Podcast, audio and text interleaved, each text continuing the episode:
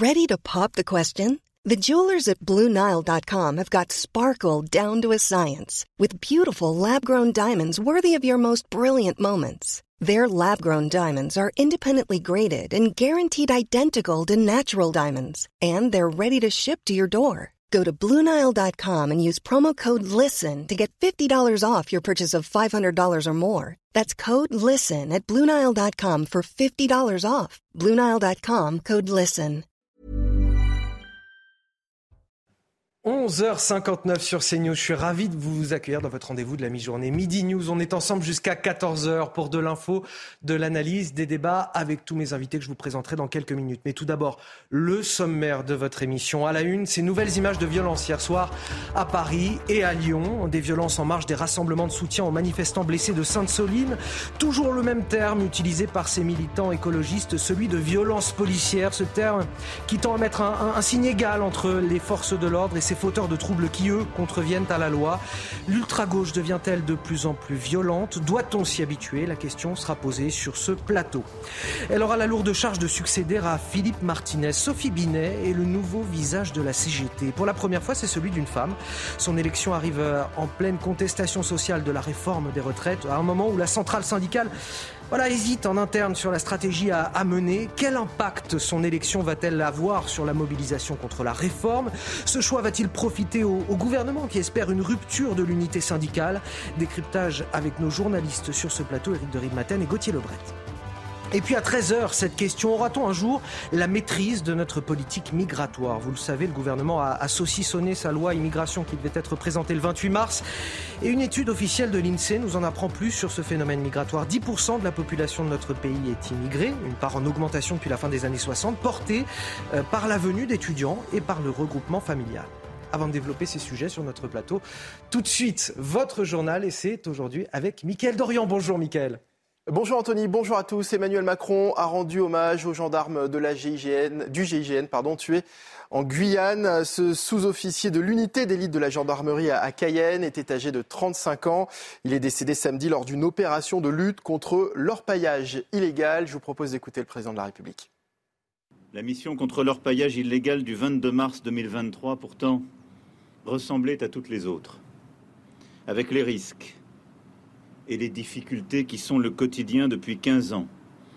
De la soixantaine de gendarmes, des centaines de militaires des forces armées de l'opération Harpie. Et c'est avec le deuil au cœur que la nation s'incline devant cette vie magnifique qui s'est interrompue sur la glaise au bout de 35 années, alors que l'aube pâlissait à peine le ciel de Guyane.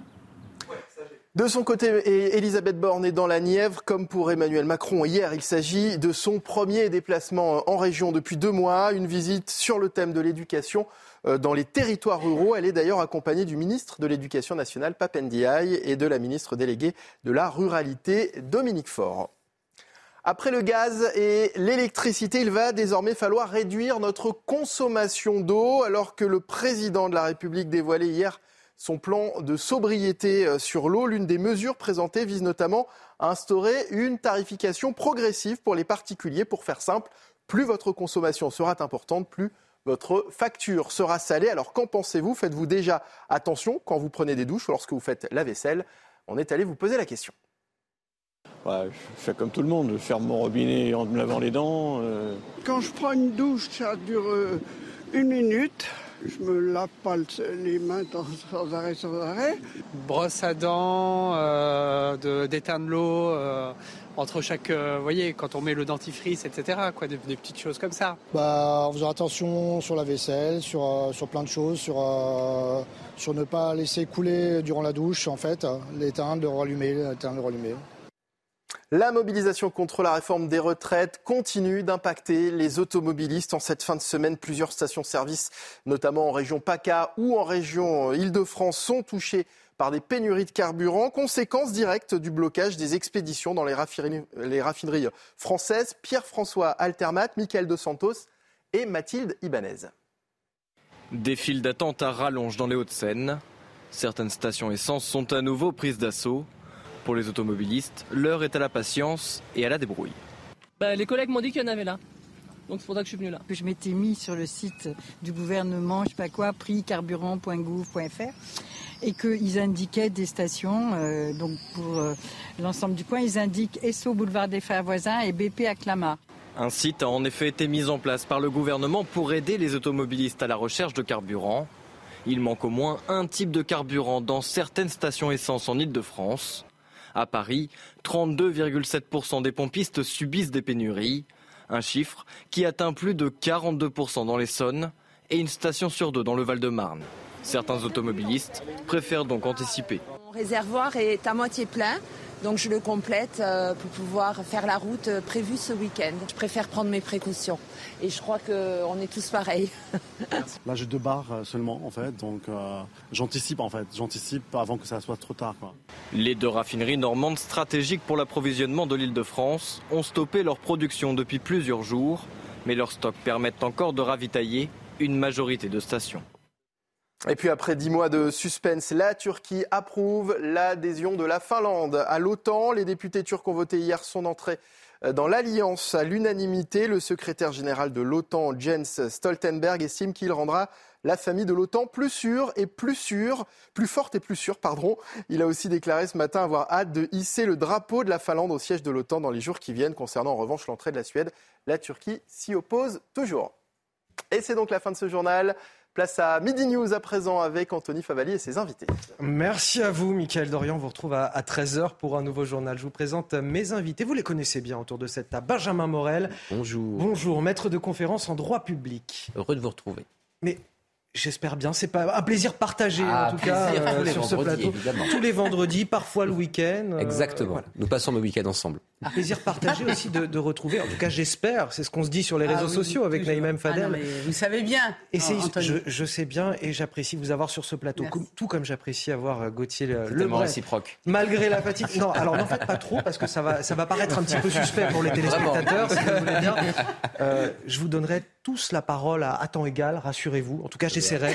Euh, Gauthier Lebret du service politique de, de, CNews. Michael euh, Sadoun, pardonnez-moi, Michael, chroniqueur et consultant, qui est avec nous également sur ce plateau. Et Raphaël Steinville, évidemment, rédacteur en chef à Valeurs Actuelles. Bonjour Anthony. Bonjour à vous. On va commencer avec euh, ces rassemblements hier à Lyon, Nantes, Lille ou encore Paris. 80 rassemblements devant les préfectures de France. Des rassemblements à l'appel des organisateurs de la manifestation interdite de Sainte-Soline le week-end dernier pour contester contre ce qu'ils appellent, eux, des violences policières. On discutera de ce terme bien évidemment. À Paris et à Lyon, dans la soirée, vous le voyez sur ces images, les rassemblements se sont mués en manifestations sauvages qui ont dégénéré. Les images commentées par Geoffrey Defebvre et nos équipes sur le terrain. Des vélos en feu qui entravent une rue, un riverain qui éteint un feu de poubelle. Hier soir à Paris, le rassemblement largement pacifique d'environ 4500 personnes s'est transformé en cortège sauvage dans la capitale, entraînant plusieurs dégradations et l'intervention des pompiers. En milieu de soirée, cette personne avait été interpellée, selon un premier bilan de la police. À quelques débordements également après le rassemblement pacifique. La police a utilisé du gaz lacrymogène à plusieurs reprises. Un poste de police municipale a été dégradé, des bennes à verre ont été renversées et plusieurs feux de poubelle ont été allumés. Le calme est revenu peu après 23 heures. Ce sont des images auxquelles il va falloir s'habituer euh, désormais, des contestations sociales et du militantisme écologique plus violent. Bah, ça dépend ce qu'on entend par euh, militantisme écologique plus violent. Là, on a clairement affaire à un phénomène qui est un phénomène, je dirais, d'émeute urbaine. Donc, vous pouvez avoir des, des mouvements sociaux écologistes violents qui vont agir de manière très ponctuelle. Là, on a quelque chose de plus important, de plus structurel.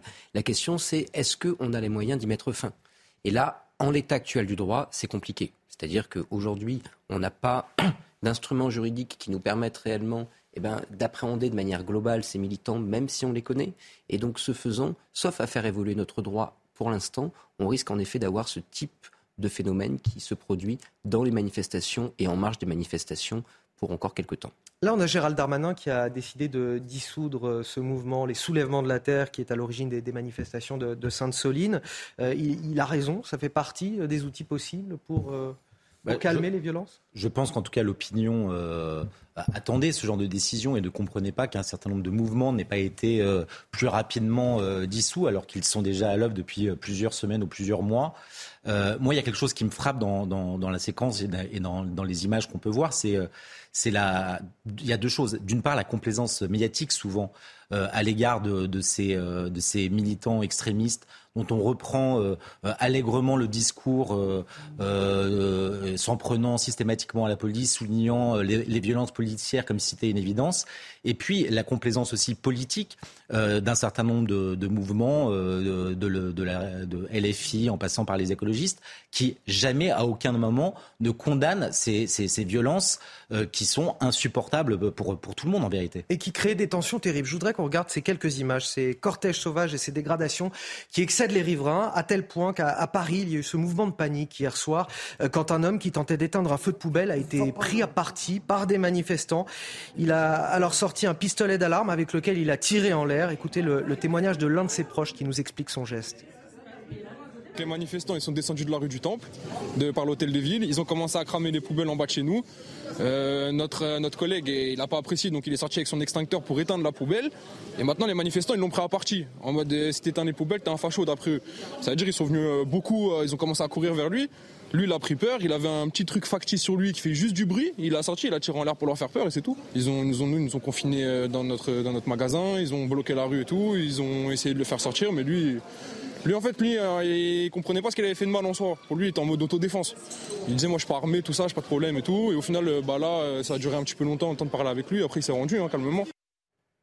Naïma M. Fadel, on en arrive à des tensions incroyables qui sont même contre-productives finalement pour les, pour les causes qu'ils peuvent défendre. Oui, euh, mais c'est extrêmement inquiétant. Vous avez vu ce qui s'est passé. C'est-à-dire qu'aujourd'hui, les gens vont vouloir euh, en fait faire même leur propre loi, puisqu'ils sont excédés. Ils n'en peuvent plus aussi de ces débordements, de ce chaos, de ce désordre qui, euh, qui impacte leur euh, quotidien. Mais quand vous entendez aussi Sandrine Rousseau, qui dernièrement sur Europe 1 a dit le droit à la désobéissance, qu'elle soutenait le droit à la désobéissance. Il y a une responsabilité des, des- Mais- des mais politiques dans tout Évi- ça. Évidemment, il y a une responsabilité des politiques, notamment des députés aujourd'hui, qui sont, euh, je voudrais ra- quand même rappeler, c'est eux qui normalement votent les lois. Donc on voit, on voit qu'ils votent les lois, mais qui sont prêts à être hors la loi. C'est extrêmement grave ce qui se passe, parce que comment voulez-vous que cette personne-là ne sorte pas aussi son pistolet? Bon, heureusement, c'était un, euh, euh, un pistolet factice. Un pistolet factice, un pistolet d'alarme. Mais voilà. euh, un pistolet d'alarme. Mais aujourd'hui, c'est ça. Le problème, c'est qu'aujourd'hui, on n'a plus euh, cet état de droit.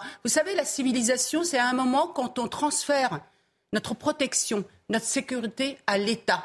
Et aujourd'hui, moi, j'ai le sentiment qu'on est en, on est en train d'être dans la décivilisation. Et c'est ça qui est extrêmement inquiétant. Et je ne comprends pas, pour rejoindre ce que a dit aussi euh, Raphaël, c'est qu'aujourd'hui, ces élus ne peuvent pas rendre compte. Ils ne peuvent pas, enfin, en tout cas, on leur demande pas de rendre compte ils ne peuvent pas être poursuivis. Et c'est là où le, où le bas blesse. Alors, juste avant de vous donner la parole, Gauthier Lebret, je voudrais vous faire écouter Laurent Nunez, le préfet de police de Paris, qui revient sur les incidents d'hier soir.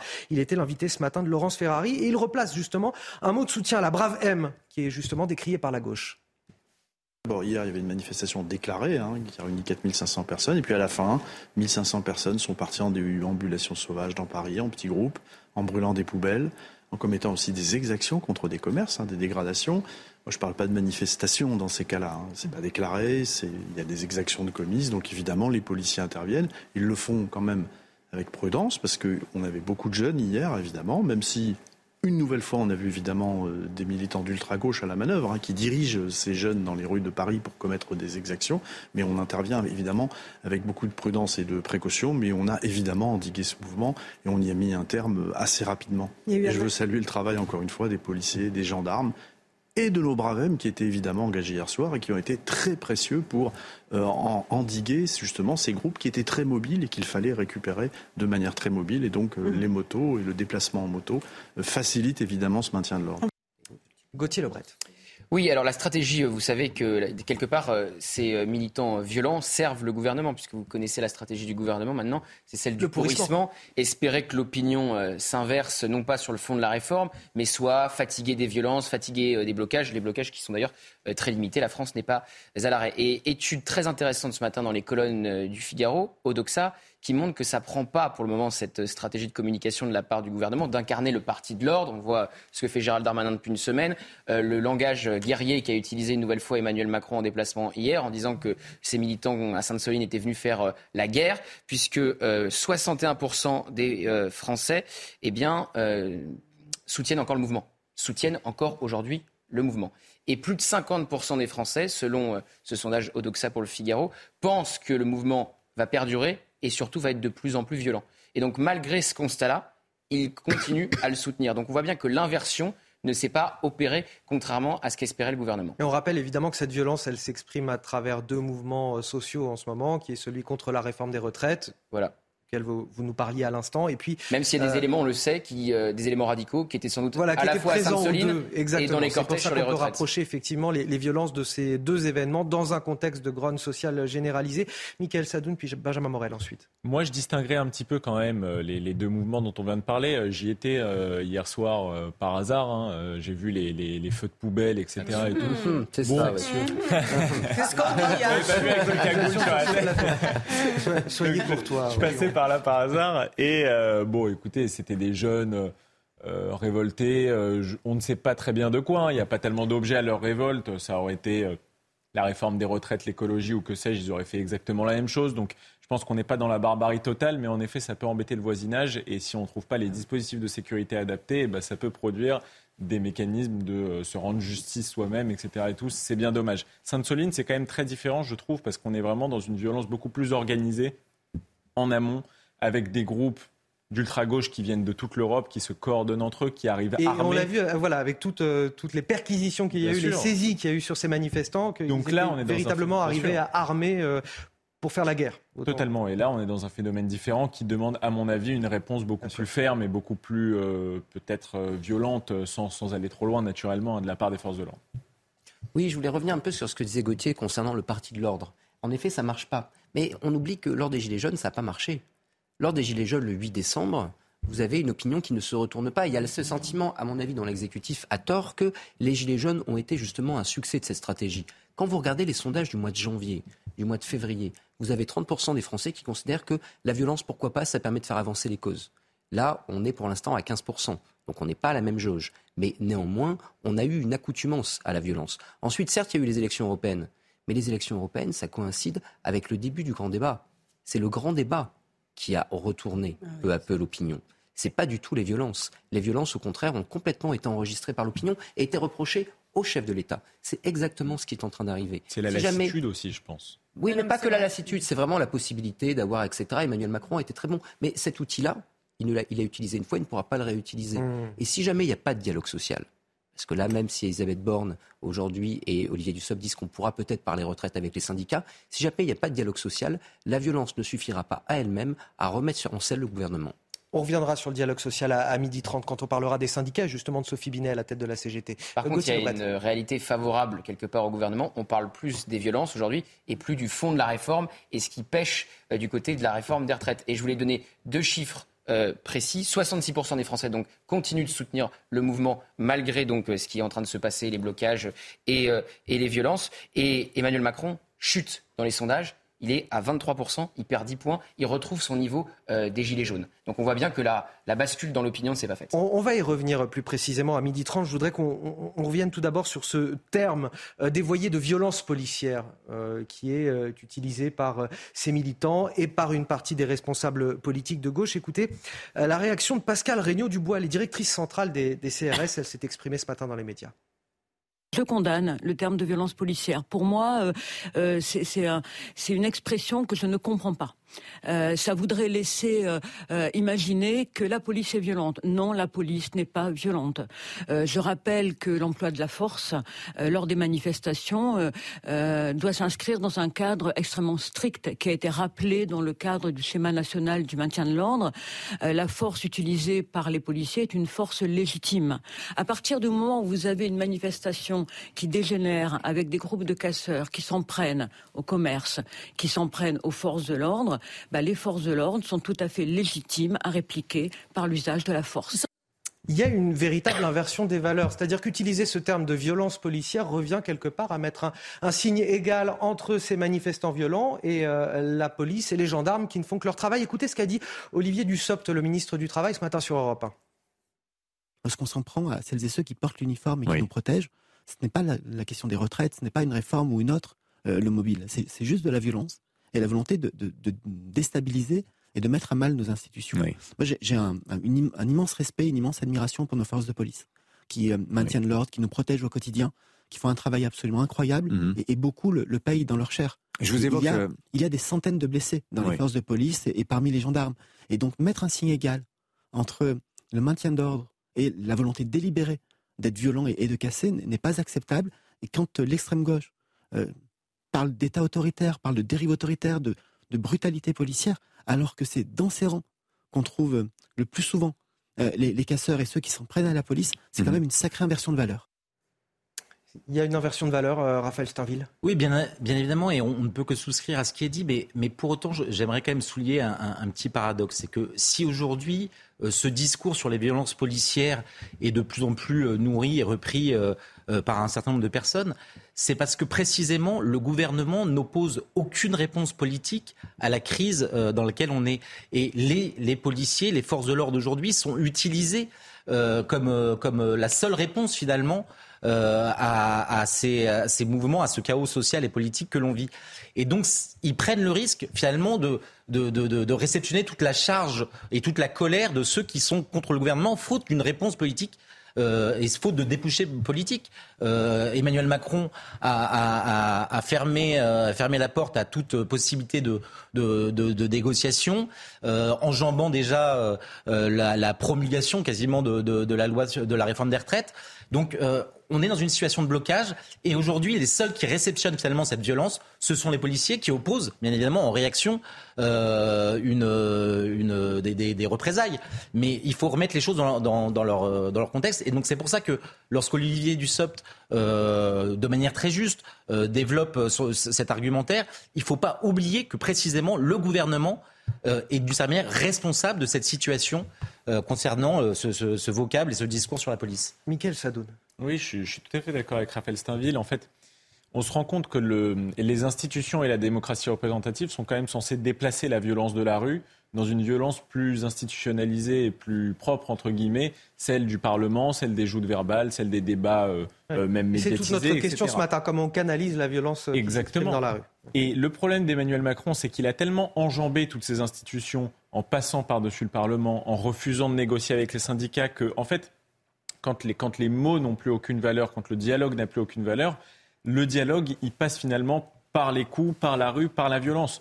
Donc, loin de moi l'idée de dire que le gouvernement est responsable de la violence. C'est toujours les violents qui sont responsables de la violence.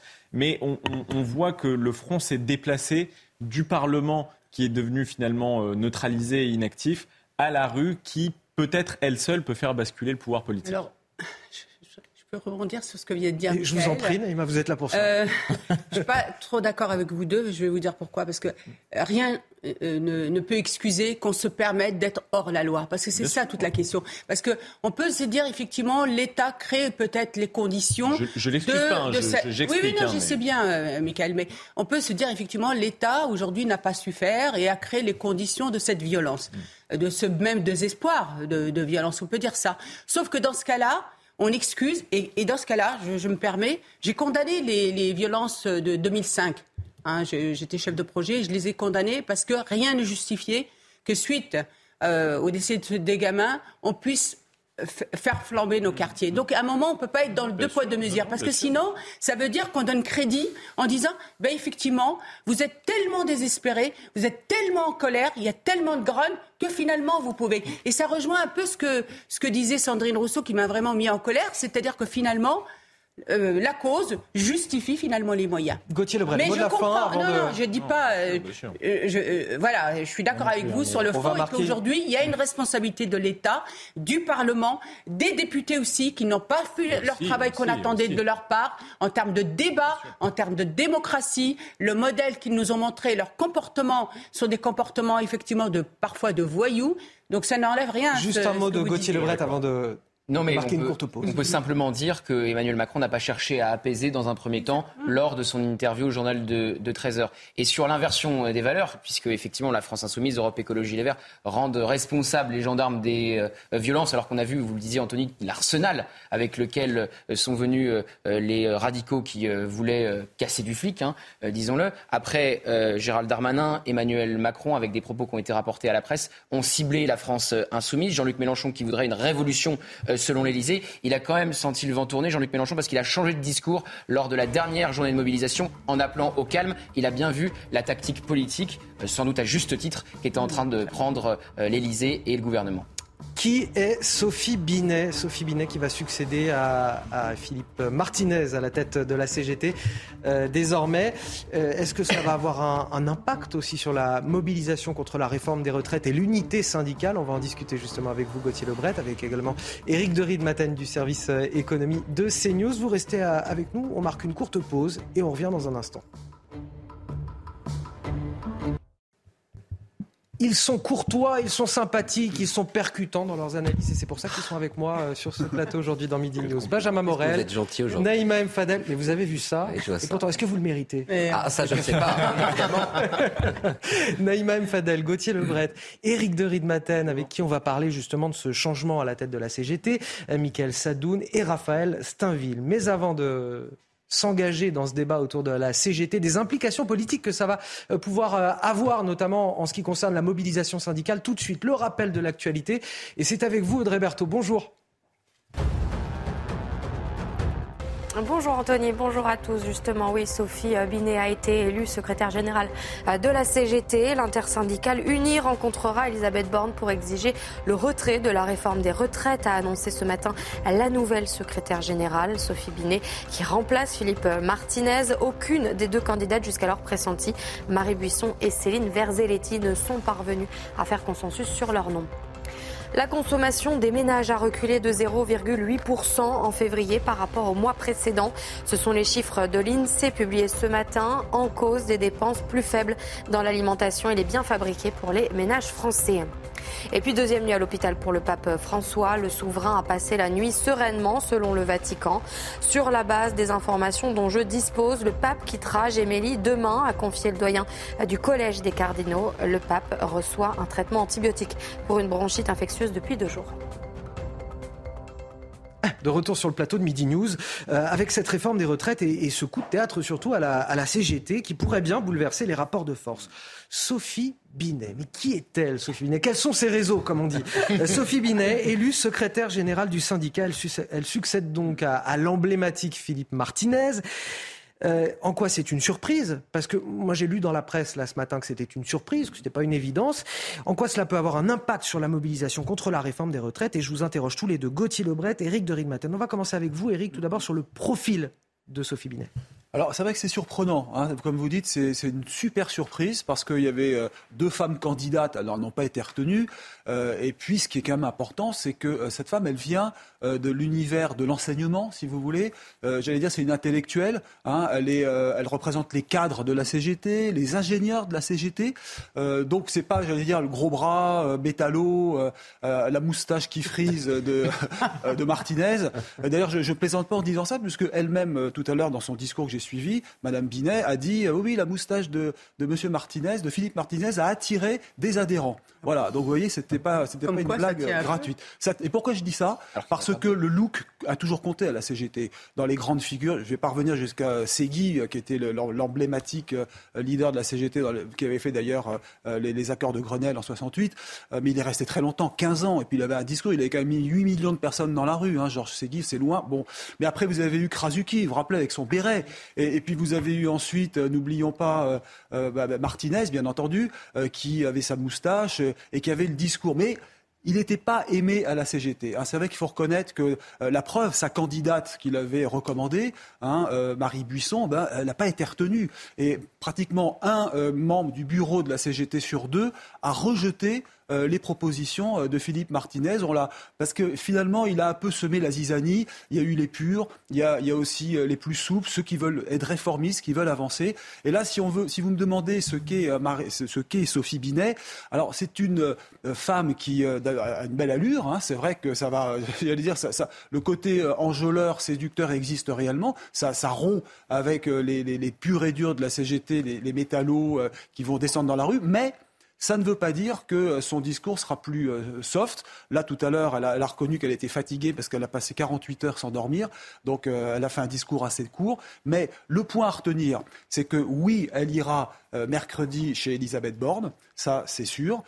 oui, elle reste dans l'intersyndicale pour l'instant euh, avec quand même un bémol, et c'est là qu'il peut y avoir un virage, et là, ça sera plus politique, parce que, euh, rappelez-vous, Philippe Martinez avait dit euh, Je suis dans l'intersyndicale, et il avait accepté l'esprit de médiation.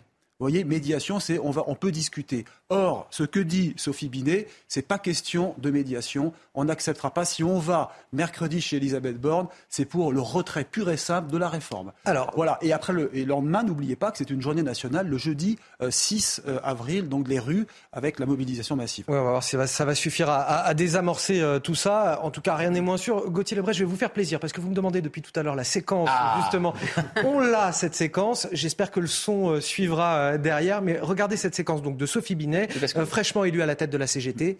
Ça commence très fort, vous allez voir. Ça commence très fort. Regardez cette séquence que nous réclame Gauthier Lebret?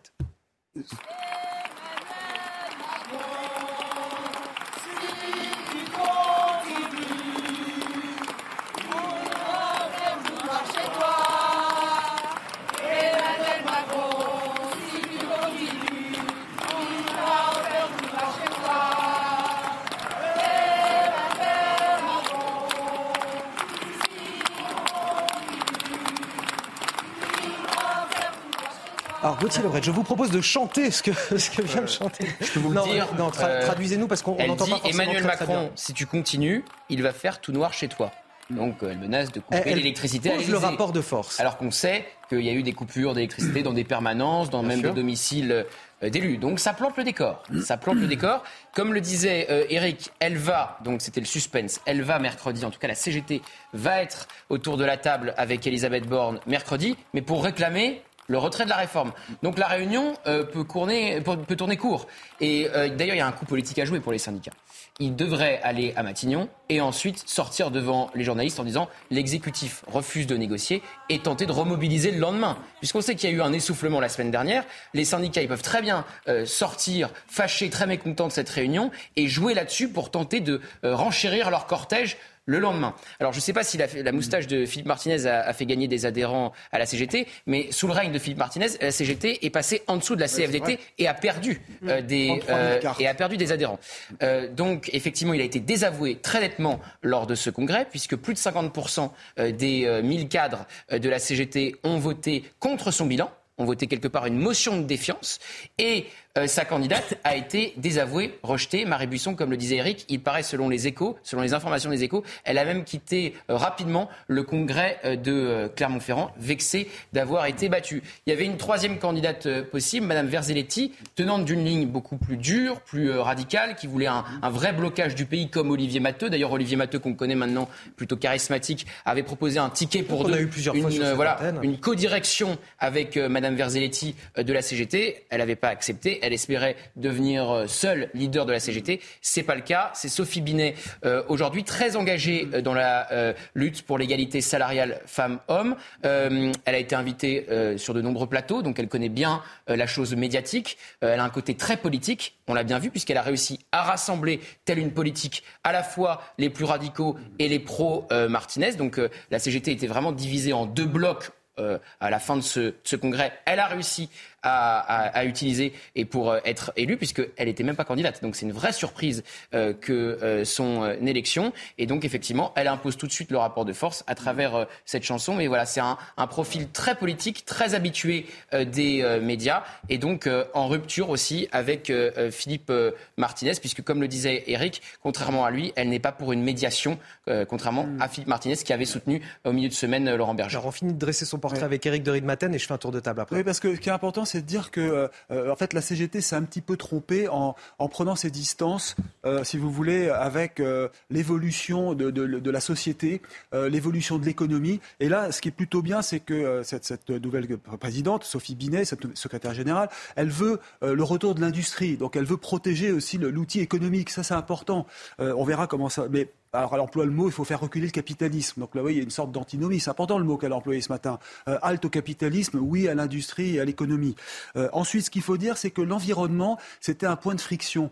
Parce que Philippe Martinez et euh, celle, la candidate de Philippe Martinez avaient dit, attention, l'environnement, on va, adhérer à des ONG, on va adhérer à Greenpeace. Et ça, c'était un, énorme affront pour les fédérations de, l'industrie lourde, hein, les raffineries, la métallurgie il n'avait pas accepté ça. Et là, le point nouveau, c'est qu'avec Sophie Binet, euh, elle est d'accord pour que l'environnement, certes, ait une place importante, mais qu'on puisse l'allier avec le social et l'économie. Ça peut mettre un, coup de canif dans le contrat syndical, quelque part, dans le contrat de l'intersyndical plutôt, j'ai envie de dire, ou pas? Oui, moi je crois oui. Est-ce que son, son profil est nature à diviser euh, Si ça avait été la ligne Matteux ou Verzelletti, c'était clair que c'était la... Hmm. ça sonnait le glas de l'intersyndical, c'était la fin de l'entente cordiale entre la CFDT et la CGT. On voit bien qu'on est entre les deux, entre Martinez et entre cette ligne plus radicale. Donc on verra euh, à la réunion euh, de Matignon si euh, en sortant, ils vont arriver unis. Est-ce qu'ils vont ressortir unis? Ça sera la vraie question. Et s'ils s'en servent, comme je vous disais, pour mobiliser le lendemain. C'est pas sûr que ça sonne le glas de l'intersyndical, comme ça aurait pu être le cas avec une élection d'un représentant plus radical que Philippe Martinez. Là, on est vraiment à chemin entre les deux et son, son coup de force, c'est vraiment été de, de, réunir les deux blocs de la CGT pour se faire élire. Et Benjamin Morel. Alors juste, si vous me permettez, son bras droit, ce sera le Laurent Brun, plus radical le patron, qui est plus radical et qui est le patron des cheminots. Donc ce n'est pas rien. Qui lui est tenant vraiment d'une ligne beaucoup plus radicale que Philippe Martinez et qui désavoue quelque part manifestement, c'est oui, ça. Je crois qu'on a d'abord affaire pour l'instant, on verra ensuite. Hein, on évalue évidemment sur quelques heures et quelques discours. On a plutôt affaire à quelqu'un d'assez pragmatique en réalité, qui prend le pouls d'une CGT qui est très très divisée et qui tente de rabibocher les uns avec les autres pour que cette centrale continue à euh, mener aujourd'hui, en pleine réforme des retraites, un combat. Si vous écoutez, enfin, je suis d'accord, en effet, cette chanson, elle peut choquer, sauf qu'elle a été chantée par tout le monde au congrès de la CGT. Et donc, quand vous venez d'être élu, ne pas la chanter, évidemment, c'est pas réellement possible. Donc, c'est pas elle qui entonne tout d'un coup la chose. C'est quelque chose qui, grosso modo, aujourd'hui, est ça, dans ça la dépasse, la CGT. d'une grande part, en, grande partie, si son premier acte, c'est justement de ne pas reprendre la chanson qui est entonnée la justifie pas par tous les militants. Et ça pose une question intéressante, c'est est-ce qu'elle sera euh, dépassée par la base à un moment donné Et bah, De toute euh, façon, toutes les directions syndicales aujourd'hui sont faibles, hmm. y compris Laurent Berger. On dit beaucoup Laurent Berger a les clés, etc. Laurent Berger, il a aucune clé. Il est porté par son élection qui lui dit on ne revient pas sur euh, les 63 ans maximum. Il est dépassé par sa base, qui fait que s'il devait négocier, eh bien de toute façon sa base ne le suivrait pas. Et donc la CGT aujourd'hui, c'est en grande partie pareil. Le fait que malgré tout elle aille à Matignon, montre que là-dessus, elle n'est pas doctrinaire et qu'elle a bien compris que sans intersyndical, eh ben, c'est tout le mouvement qui perdait. Et donc, ces symptômes de pragmatisme, je crois sincèrement qu'il mm. plaide plutôt justement pour une intersyndicale qui perdure. Bon, je vous propose d'écouter, et on, va poursuivre ce tour de table, euh, Elisabeth Borne, la Première ministre, qui se réjouit donc de recevoir l'ensemble de l'intersyndicale mercredi prochain. Je, pense que c'est important qu'on ait ce dialogue. Euh, moi, je, on a énormément de sujets, vous savez, à aborder sur les parcours professionnels, sur la prévention de la pénibilité. Et donc, tous ces sujets, sont sur la table. Évidemment, les organisations syndicales aborderont la réforme des retraites. moi, je suis à l'écoute et je me réjouis que l'intersyndicale réponde à mon invitation. Est-ce qu'elle ne se réjouit pas un petit peu trop vite, Elisabeth Borne? Parce qu'elle élargit déjà au sujet de la pénibilité, du travail, etc. Mais bon, Il ne peut rien sortir de cette réunion. Voilà. C'est une réunion pour rien. Les 64 ans ne seront pas sur la table. Or, les syndicats ne veulent parler que des 64 ans et pas de l'usure ou d'autres ou d'autres mesures. Donc, euh, forcément, il va se passer euh, un moment de tension, très certainement, à la sortie de cette réunion entre la Première ministre et les syndicats. Il ne peut pas en être autrement. Et je voulais rappeler que Olivier Matteux, donc tenant d'une ligne plus radicale, avait dit Nous n'irons pas à Matignon nous n'irons que si elle retire sa réforme préalablement. Hmm. Donc ça, c'est quand même une différence par rapport à la nouvelle patronne de la CGT. C'est une de diversion, euh, selon vous? Moi, je pense que, euh, pour, là, pour le coup, je vais exprimer une petite nuance avec, euh, avec nos camarades, c'est que je pense que c'est un très bon coup d'Elisabeth Borne. C'est-à-dire que quand même, il en resterait rien et que cette euh, réunion est inutile, euh, l'objet pour Elisabeth Borne, c'est juste d'avoir des images affichant sa, sa, bonne volonté à vouloir recevoir tout le monde et de recevoir les syndicats qui jusqu'à présent avaient leur porte, avaient trouvé la porte fermée. Alors, il ne s'agit pas, euh, bien évidemment, pour elle de renoncer à la réforme qu'elle a portée. Non, mais, c'est juste de pouvoir offrir des, des images et un commentaire. si le lendemain il y a moins de monde dans les rues, elle aura gagné. C'est ça, ça l'idée. C'est d'essayer d'affaiblir la Mais elle prend le risque qu'il y ait plus de monde dans les rues et que les syndicats se servent encore une fois de cette réunion. Et c'est peut-être un bon coup d'Emmanuel Macron aussi. C'est pas en, 24 heures qu'on mobilise euh, et qu'on fait, euh, qu'on fait monter. Ah bah, euh, L'interview d'Emmanuel Macron qui a joué dans les cortèges quand vous, quand vous entendiez les témoignages sur place, c'était la veille pour le lendemain. Et il n'y avait pas eu que le 49-3 qui est venu renchérir les cortèges. Évidemment, ça a joué principalement, mais l'interview ne devait pas être étrangère non plus euh, à ce sursaut de, mobilisation. Et je voulais juste te dire, c'est peut-être un bon coup d'Emmanuel Macron, parce qu'on a l'impression que le président cherche à discréditer sa première ministre. Il lui a confié une mission impossible, élargir la majorité. Ah, ça aussi. Et elle a elle échoue, 15 jours pour le faire Il lui reste encore 15 jours, le jour du Conseil constitutionnel, donc 14 avril, ça s'arrête. Donc si elle a échoué à élargir sa majorité, et si elle a échoué à dialoguer avec les syndicats, il aura deux bonnes raisons pour lui dire au revoir, merci du service rendu, je change de Premier ministre. Exactement, d'autant plus que lui, il n'a pas voulu recevoir les syndicats au moment où il était temps de les recevoir. Et au contraire, ça aurait été intéressant de les recevoir et pour euh, désamorcer aussi un petit peu les, les, choses. Euh, aujourd'hui, il va les recevoir. Enfin, elle, euh, il lui demande à elle de les recevoir. Sauf que moi, pour le coup, je trouve que il, vraiment, il prend un risque. Parce que s'ils sortent mécontents, les syndicats, s'ils sortent mécontents et qu'ils font une déclaration, comme vous disiez tout à l'heure, sur le perron de Matignon, vous imaginez un peu Justement, au contraire, comme vous disiez, euh, Gauthier, ça va encore plus mobiliser et créer de la colère et de la grogne. Michael Sadoun, sortez-moi votre boule de cristal. Dites-moi tout. Qu'est-ce que vous percevez pour cette réunion On fait les paris. Je viens en peine de savoir ce qui va se passer pendant non, mais voilà. Je pense qu'Elisabeth Borne va falloir, il va falloir qu'elle fasse preuve de beaucoup d'habileté, mais comme il a été dit, je pense qu'il en sortira rien, puisque le sujet s'est tellement cristallisé autour du symbole des 64 ans, pour tout le monde, hein, pour l'exécutif, pour les syndicats, même pour les marchés financiers, hein, qui regardent de très près la France, euh, notamment les agences de notation, etc., pour voir s'ils sont capables de mener des politiques macroéconomiques pour libérer la croissance potentielle, etc. Donc le sujet, c'est tellement devenu les 64 ans et personne ne veut bouger de sa position sur ce sujet-là que je ne sais pas tellement ce qui peut en sortir. Sur le sujet de, Sophie Binet, euh, j'y reviens très rapidement, mais on voit quand même qu'on tranche beaucoup avec le profil habituel de la CGT. C'est une cadre, elle est jeune, il faut le noter, elle a 41 ans, hein, je crois. Mhm. Euh, elle n'a pas exactement euh, un physique qui témoigne du passage du temps ou de la dureté du monde ouvrier sur elle. Donc ça va être compliqué pour elle, je pense, d'incarner la CGT. Euh, en plus, je crois qu'elle Vous jugez beaucoup sur les apparences autour de cette table. Vous êtes particulièrement dur, je trouve. Parce que, Vous avez raison, pour le moment, on ne peut pas juger en termes de bilan ou d'action. Là, c'est simplement pure remarque de consultant en communication ce qu'elle a l'air d'incarner. Parce qu'elle vient juste de réussir un superbe coup. Hein. Elle vient juste de réussir ah, à, se faire élire par une CGT je très fracturée, alors qu'elle n'était même pas candidate sur la liste. Je pense qu'elle est politicienne très habile, mais je pense que la CGT a quand même un profil radical qui demandera un profil plus radical. Et par contre, je veux, parce qu'elle est en conférence de presse à l'heure où on se parle, Sophie Binet, et elle vient de faire une déclaration qui résonne avec ce qu'on dit sur la réunion qui ne servira à rien à Matignon. Elle vient de déclarer tant qu'il n'y a pas de retrait de la réforme des retraites, il n'y aura pas de négociation le rapport de force est posé. Oui, mais elle y va. Elle va quand même à cette Elle y va pour mieux en sortir et pour mieux mobiliser le lendemain. Mais la position de la CFDT euh, n'est pas si différente, hein, fondamentalement. Ah, la CFDT euh, propose une suspension, une médiation. oui, c'est ça. Mais dans, une, dans un, dans un dialogue, dans une idée de dialogue. On ne passe pas à autre chose tant qu'il n'y a pas de retrait des 64 ans. Ça, c'est aujourd'hui le son unanime de quasiment tous les syndicats. Donc ensuite, on peut faire une pause, on peut discuter, mais si jamais il n'y a pas de retrait des 64 ans, il n'y a pas d'avancée sur le travail, sur toutes les réformes que voudra envisager le gouvernement avec les syndicats, mais qui font qu'elles seront bloquées tant qu'il n'y aura pas de retour, selon les syndicats, sur ces, sur ces 64 ans. Moi, j'avais juste une question à Gauthier Lebret. J'espère que je vais pouvoir y répondre. Il répond à tout. Est-ce que l'élection de Sophie Binet n'est pas par défaut? Est-ce qu'à un moment comme les deux, euh, les deux forces, hein, c'est-à-dire les, ceux de, les proches de Martinez, les pro et anti-Martinez, et les, et les autres, se sont retrouvés à un moment où ils pouvaient, euh, personne ne ressortait, puisque mm. vous avez dit qu'elle mm. n'était même pas en lice. Alors, on peut le voir de deux manières. Soit c'est un vote par défaut, soit c'est un vote de consensus. Oui, C'est-à-dire qu'ils ont réussi à tomber d'accord euh, à travers euh, le profil de Sophie Binet, alors qu'ils se sont déchirés pendant une semaine. Donc ça peut être aussi un vote de consensus. On peut l'analyser des deux, des deux façons. Et qu'elle ne soit pas neutralisée trop vite. On se souvient de l'affaire de Thierry Lepan, là, qui était à peine arrivé après Bernard Thibault et qui avait dû démissionner bon, pour, des une histoire de bureau. Euh, Et ce qui avait amené Martinez que personne n'attendait. Enfin, c'est aussi des, hasards de la vie. Bureau, là.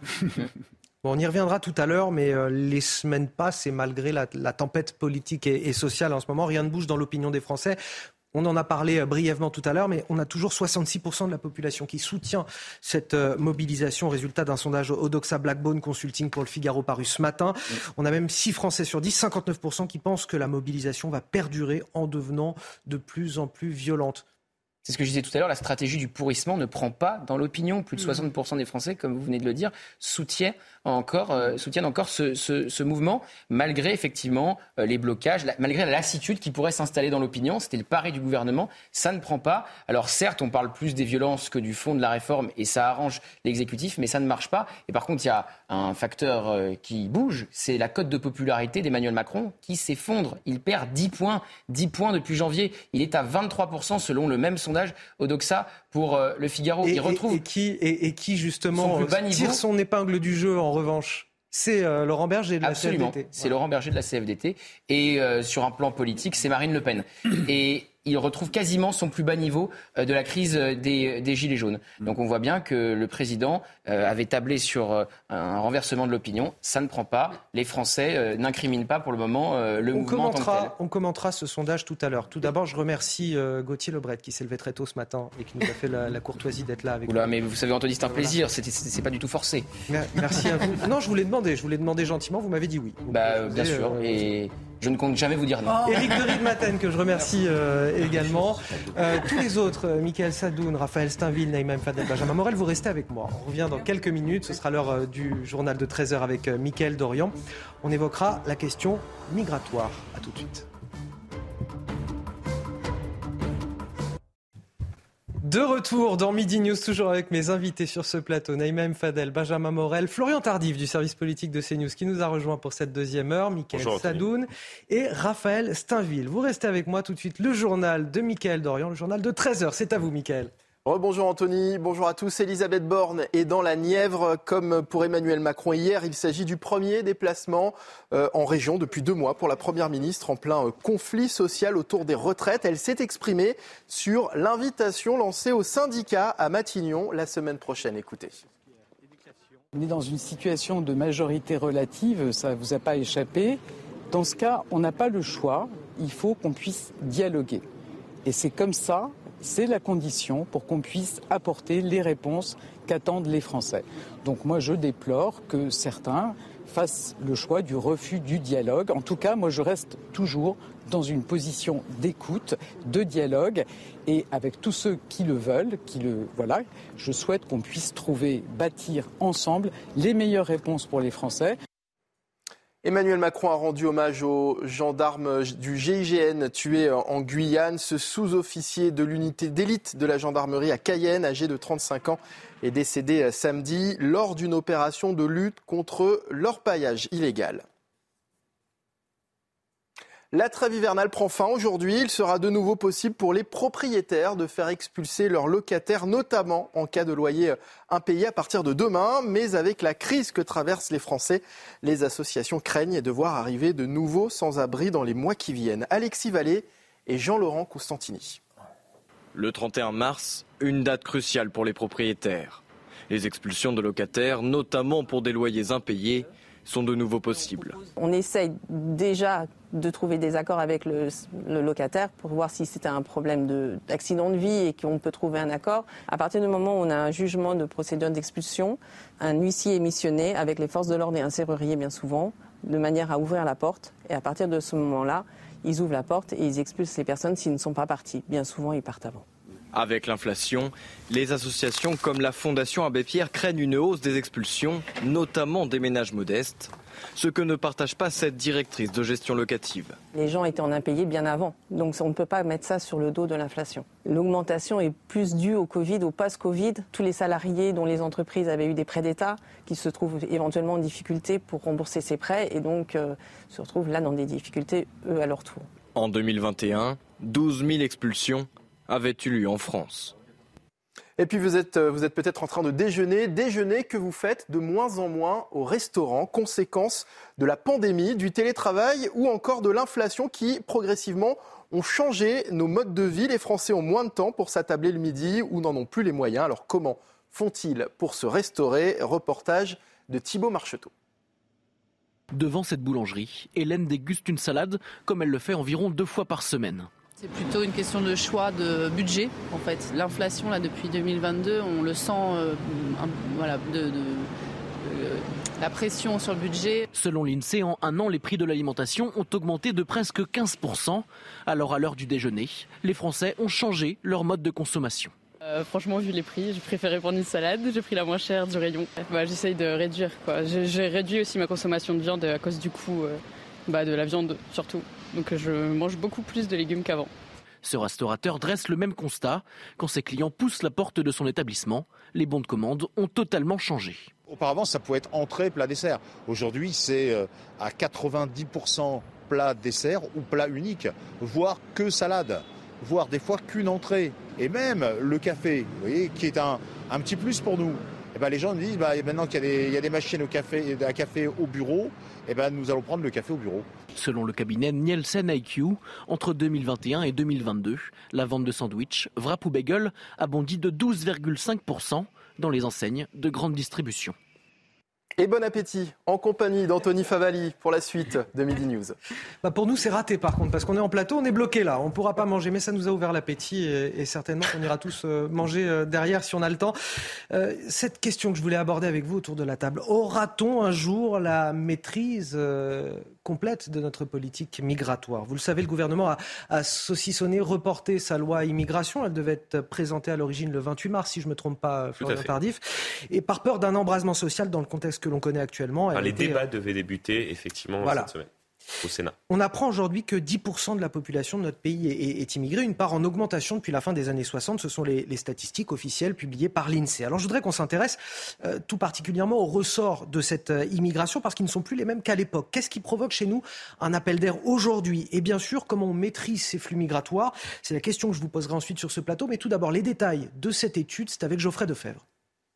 Selon le dernier rapport de l'INSEE, 6,9 millions d'immigrés vivaient en France en 2021, soit 10,3% de la population. Parmi eux, 36% ont acquis la nationalité française depuis leur arrivée. En 1968, les immigrés représentaient 6,5% de la population. À l'époque, l'immigration de travail fonctionnait à plein, la croissance de l'économie française était de l'ordre de 4-5% par an. Et c'était donc l'économie qui tirait l'immigration. Aujourd'hui, ce qui tire l'immigration, c'est d'une part l'immigration étudiante et d'autre part le maintien de l'immigration familiale à un niveau élevé. Il y a 50 ans, ils venaient majoritairement d'Europe du Sud. Aujourd'hui, près de la moitié des immigrés sont originaires d'Afrique, dont 2 millions du Maghreb.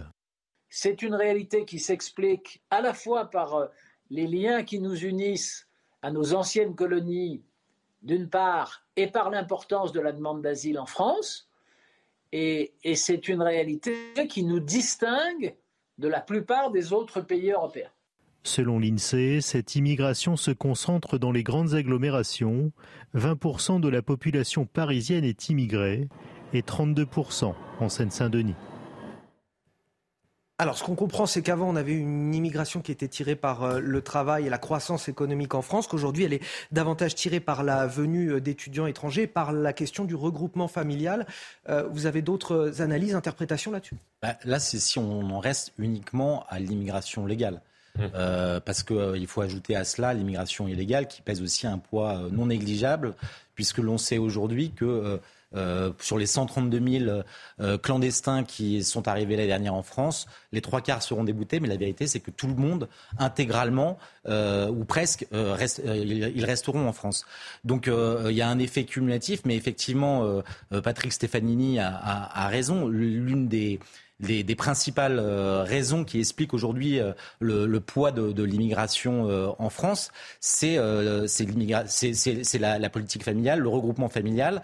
et, depuis, depuis que ça a été institué, les, les, droits en plus ont été élargis. Donc ça ne fait que renforcer le poids de cette, de cette, de cette immigration dans la démographie française. Michael Sadoun. Oui, il faut noter aussi qu'il y a eu un, changement de, profil des gens qui viennent. Donc le, rapport de l'INSEE montre que l'immigration maintenant est beaucoup plus féminine qu'avant, ce qui montre un changement. Dans 52%. Exactement. Euh, alors qu'avant, on avait une immigration principalement masculine, donc qui avait vocation à travailler en France. Euh, donc ce changement de profil, il est révélateur de ce que la France aussi peut faire de cette immigration et surtout avec cette immigration, parce qu'on parle quand même de personnes que peut proposer la France à ces gens-là? Avant, elle pouvait proposer du travail et une identité qui était quand même forte, puisque la nation faisait encore le rôle de ciment entre les personnes et entre les communautés, ce qui fait que ceux qui arrivaient récemment en plus bénéficiant de l'effet d'un nombre moins important, arriver mieux à s'agréger à la communauté nationale, alors qu'aujourd'hui, qu'est-ce que la France a à proposer? On voit dans le rapport de l'INSEE que le, taux de chômage chez les immigrés est beaucoup, beaucoup plus important que dans la population euh, euh, qui était déjà sur le sol. Euh, je crois que le, taux de chômage est à plus de 10% hein, chez les immigrés. et en plus, du point de vue de l'identité, on remarque qu'aussi sous l'effet du nombre et des provenances beaucoup plus diversifiées des immigrations, l'identité nationale s'est désagrégée et qu'on n'a même plus ça à proposer aux gens qui arrivent sur notre sol. Donc l'immigration peut être une chance comme une catastrophe. C'était une chance et de plus en plus, elle est néfaste, je pense. Ça pose la question de comment on intègre les gens qui, en tout cas ceux qui ont vocation aussi à, rester. Euh. Bah, d'autant plus que cette politique d'intégration a été abandonnée par euh, François Hollande. Et c'est important, cette politique d'intégration, parce que la politique d'intégration, euh, elle permet de, rentrer dans un parcours intégratoire qui fait qu'il y a la langue. Effectivement, la question de la langue, on l'a abandonnée aussi. Le travail, effectivement, conditionné pour que les gens puissent travailler. L'altérité aussi, parce que par la langue, le travail, euh, on peut créer des conditions d'altérité. Et puis je voudrais aussi soulever autre chose, c'est aussi toute cette politique de logement qu'on a mis en place depuis une quarantaine d'années, plus d'une quarantaine d'années. C'est ça qui a mis euh, en difficulté aussi cette possibilité euh, d'intégration. Je voudrais euh, quand même euh, rappeler que ça a été une politique de zonage et d'enfermement et d'enclavement. En fait, ce qu'on une forme de ghettoisation. Mais oui, parce que quand vous prenez, vous avez raison tout à l'heure sur l'immigration dans les années 68, l'immigration plutôt européenne. moi, c'est cette immigration-là que j'ai connue, mais mais là, il n'y avait pas une lecture euh, comment j'allais dire, ethnique, c'est-à-dire que les gens se mélangeaient, parce que dans les politiques du logement, il n'y avait pas cette volonté de séparatisme. Mmh. C'est là où ça a commencé. Si aujourd'hui on a des quartiers qui sont homogènes, euh, ethniquement, culturellement, euh, c'est parce que aussi il y a eu une politique qui a été mise en place. Et la politique de la ville notamment, moi j'y ai travaillé quand même depuis de nombreuses années, elle, elle a aussi encouragé, conforté cet entre-soi. Donc vous voyez, c'est ça le, le difficulté. Ce repli communautaire. Ce repli du, un communautarisme, j'allais dire, euh, de fait. Mais je voudrais quand même souligner que quand vous travaillez avec les habitants des quartiers, aujourd'hui on voit un phénomène qui est très important, c'est qu'ils veulent sortir du quartier quand ils ont les moyens. Ils sortent du quartier et quand ils peuvent aussi scolariser leurs enfants hors du quartier tout en payant dans des écoles catholiques, ils le font. Donc c'est ça qui est important à souligner aussi. Benjamin Morel. Oui, je suis absolument d'accord avec Naïma. Ah, un, un, petit détail près peut-être. C'est-à-dire que le mot intégration, à mon avis, nous fait du mal. Il faut mmh. retrouver la notion d'assimilation. Pourquoi? Parce que la notion d'intégration, elle est uniquement économique. Mmh. Je m'intègre dans un circuit économique, et si je m'intègre dans un circuit économique, eh bien, je il faut parler aussi des, valeurs. Alors, à la fois, il faut parler évidemment des valeurs, mais il faut également parler d'une base culturelle commune. Ça ne veut pas dire, attention, que mmh. eh bien, la culture des parents, on l'oublie, etc. Mais ça veut simplement dire que eh ben, enseigner la littérature française à l'école, enseigner l'histoire de France, à l'école, avoir une vision commune de ce qu'est le projet politique, je parle bien politique, pas ethnique, de la nation, eh bien ça, malgré tout, ça a toute son importance. Ça permet d'engager quelque chose. Et en effet, on a une mutation aujourd'hui de l'immigration. On n'a plus cette immigration de travail traditionnelle où justement, eh bien, l'immigré était d'abord un acteur économique. Aujourd'hui, il est d'abord et avant tout un acteur social. Et comme il est un acteur social, eh bien, il faut arriver à avoir cette politique d'assimilation qu'on a complètement non seulement oubliée, mais même diabolisée ces dernières années. Donc là, il y a un vrai enjeu, et cet enjeu-là, il va falloir qu'on le prenne à bras le corps. Ça implique de penser école, ça implique de penser paysage urbain, comme vous le disiez très bien, Naïma. Ça implique également de réfléchir à nous-mêmes, parce qu'encore faut-il que, eh ben, on ait confiance dans notre pays. Mm. Encore faut-il qu'on ait confiance dans la France pour le faire désirer et pour que des gens aient envie de s'assimiler à lui. Effectivement, je rejoins tout à fait ce qui vient d'être dit. Euh, tout simplement parce que la citoyenneté en France se forge justement sur ce principe d'unité euh, républicaine. Et euh, le second point également qui est intéressant là-dessus par rapport à votre propos de, de, base sur la loi asile et immigration, c'est que dans ce qui était proposé initialement par Gérald Darmanin, justement, il y avait une évolution là-dessus. Aujourd'hui, on peut euh, devenir euh, citoyen euh, français et dans un premier temps bénéficier d'un titre de séjour grâce au fait qu'on prend des cours de français et non pas qu'on réussit un examen de français. Gérald Darmanin souhaitait aller un tout petit peu plus loin en demandant justement que pour pouvoir bénéficier dans un premier temps d'un titre de séjour valable, on ait réussi préalablement un examen euh, de français. il y a même des députés, les républicains, qui souhaitaient aller plus loin par rapport à ce qui a été dit euh, à l'instant sur euh, les valeurs de, notre nation et notamment les valeurs de la République, qui souhaitaient également proposer un examen sur les valeurs sur la laïcité pour pouvoir justement permettre une meilleure intégration, assimilation. Naïma Fadel, Juste pour, un dernier mot. Sur ce que disait euh, Benjamin, et je suis bien évidemment très très d'accord avec lui. Et, moi, je trouve que ce qu'on a fait au mot assimilation, c'est qu'à un moment, on l'a rendu tabou, et notamment à la gauche. La gauche, je m'en souviens, hein, c'était le mot assimilation. Alors que l'assimilation, effectivement, c'est un moment se fondre, mais sans retirer ce qu'on est. Enfin, moi, je, vais être, euh, je me sens parfaitement assimilée. Ça n'empêche pas que je suis ce que je suis aussi, mmh. avec mon identité aussi euh, originelle. Et ce qui est important, en fait, ce qu'il faut se dire, c'est qu'on rend service accueillir.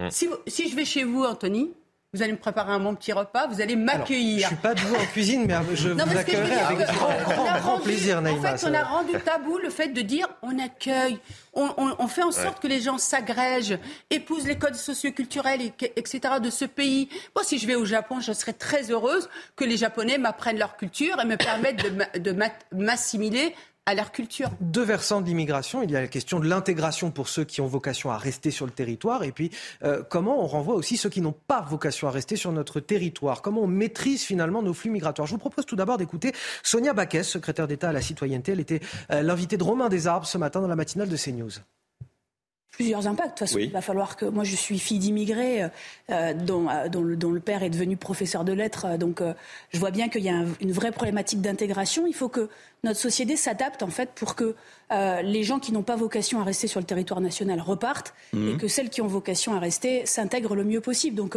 il faut qu'on adapte nos dispositifs pour effectivement bah, choisir, ou en tout cas décider qui part et qui reste.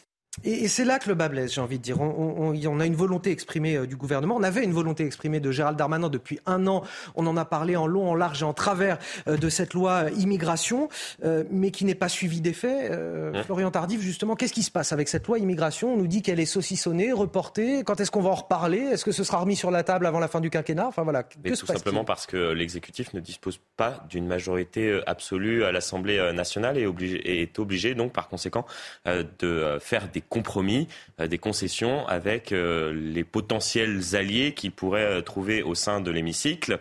Et la proposition de loi qui était donc portée à la fois par Olivier Dussopt et Gérald Darmanin était une proposition de loi avec des mesures dites plus de gauche et d'autres plus de droite. Donc l'objectif aujourd'hui du gouvernement, compte tenu du contexte social mais également du contexte politique, c'est de saucissonner effectivement cette loi et en quelque sorte de faire du merchandising c'est-à-dire de proposer une loi aux députés de droite pour obtenir une majorité avec la droite et une demi-loi donc aux députés de gauche pour obtenir une majorité avec eux et faire passer donc l'ensemble du texte en plusieurs parties comme cela, en proposant des, mesures peut-être plus euh, plus opportunes pour une partie des députés euh, au Parlement de l'un de l'autre, droite, gauche, pour pouvoir faire passer donc l'ensemble du texte. La, question aujourd'hui, c'est comment on fait appliquer une politique migratoire déjà qui existe. C'est-à-dire qu'on on a euh, aujourd'hui euh, des règles qu'on ne sait pas faire appliquer. On l'a vu avec le, fiasco de l'imam Mickey euh, que la Belgique a expulsé pour nous. On l'a vu avec la question de l'Ocean Viking.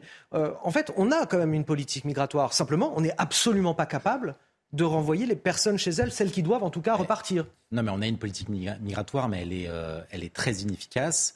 Et on le voit tous les jours. Euh, un, juste un mot. Quel est le plus grand tribunal aujourd'hui en France? C'est le Centre national du droit d'asile qui traite 50 000 affaires par an. Oh, sur le, sur le, tous les, toutes les questions de, des demandeurs d'asile sont traitées par ce tribunal. On, on, le disait tout à l'heure, il y a, il y a 130 000, 130 000 demandeurs 132 000 demandeurs d'asile. les trois quarts sont déboutés et ils restent pourtant en France. Donc rien ne va. moi, je pense que l'une des, des, raisons qui font qu'aujourd'hui on a un vrai problème dans, la, dans, dans, dans, la, dans notre gestion de la politique migratoire, c'est d'abord qu'on a délégué, l'État a délégué, c'est une particularité française, le soin aux associations, notamment l'OFRA, la CIMAD et d'autres, le soin de, prendre en charge finalement euh, ces, demandeurs d'asile. Euh, en Allemagne, ça se passe pas du tout de la même manière. C'est l'État qui, qui de, de bout en bout, euh, s'occupe de ça. Donc en fait, ces associations euh, aujourd'hui, elles ont aussi un intérêt finalement presque, c'est même paradoxal, que cette situation perdure. C'est devenu un business à part entière pour elles. Euh, et, et, on voit dans la manière dont elles vendent des récits euh, vendus clés en main euh, à, à, ceux qui, qui demandent l'asile pour qu'ils l'obtiennent, que, que, que tout est biaisé et tout est fait pour que finalement euh, nos lois qui existent déjà sont rendues inopérantes par un certain nombre de biais juridiques. Michael Sadoun. Oui, oui, non, mais euh, je suis entièrement d'accord avec Raphaël Saint-Ville. On a une politique d'immigration aujourd'hui, mais elle, elle, connaît tellement de freins en fait à son efficacité qu'on se demande vraiment par quel bout tenir le problème. C'est-à-dire que d'abord, il y a le nombre de voies de recours. Bon, ça, Gérald Darmanin l'a déjà évoqué, c'était dans son projet de loi, il en a parlé dès l'année dernière. Et on sent que sur ces sujets-là, Gérald Darmanin a, envie d'avancer et, à mon sens, a une action assez positive dans le gouvernement. La deuxième chose, c'est euh, l'Europe, à savoir les différentes manières de condamner aussi les politiques migratoires des des pays et les contraintes qu'on doit avoir. L'ouverture aussi des frontières de Schengen qui permettent aux immigrés de faire la procédure dans plusieurs pays européens, parfois en restant des années et des années sur le sol européen. Euh, ensuite, Raphaël en a parlé, euh, l'asile qui est devenu une filière euh, à part entière d'immigration avec, euh, je, je, crois, plus, plus, plus, de 100 000, quelque chose comme ça. 130 000 demandeurs d'asile. Et... Voilà, 130 000 demandeurs d'asile, avec très peu qui sont déboutés. Et quand bien même ils sont déboutés, est-ce qu'on les renvoie? Et la dernière chose, c'est le frein diplomatique. Bah, C'est-à-dire qu'au bout d'un moment. très grand nombre. Oh, oui, qui, bien qui, qui, est débouté sur, euh, sur, euh, sur ces 130 000. Le problème, c'est la suite. C'est-à-dire que le droit d'asile en France est devenu une porte euh, Complètement. l'immigration irrégulière euh, puisque oui, des gens qui une porte d'entrée. Euh, c'est pas part de la nature, mais reste sur le territoire. Et, la dernière chose sur laquelle je voulais insister, qui est vraiment importante, c'est l'aspect diplomatique. Diplomatique, c'est-à-dire que pour renvoyer ces gens-là, il faut avoir les laissés-passer consulaires, les fameux laissés-passer consulaires dont on parle depuis des années.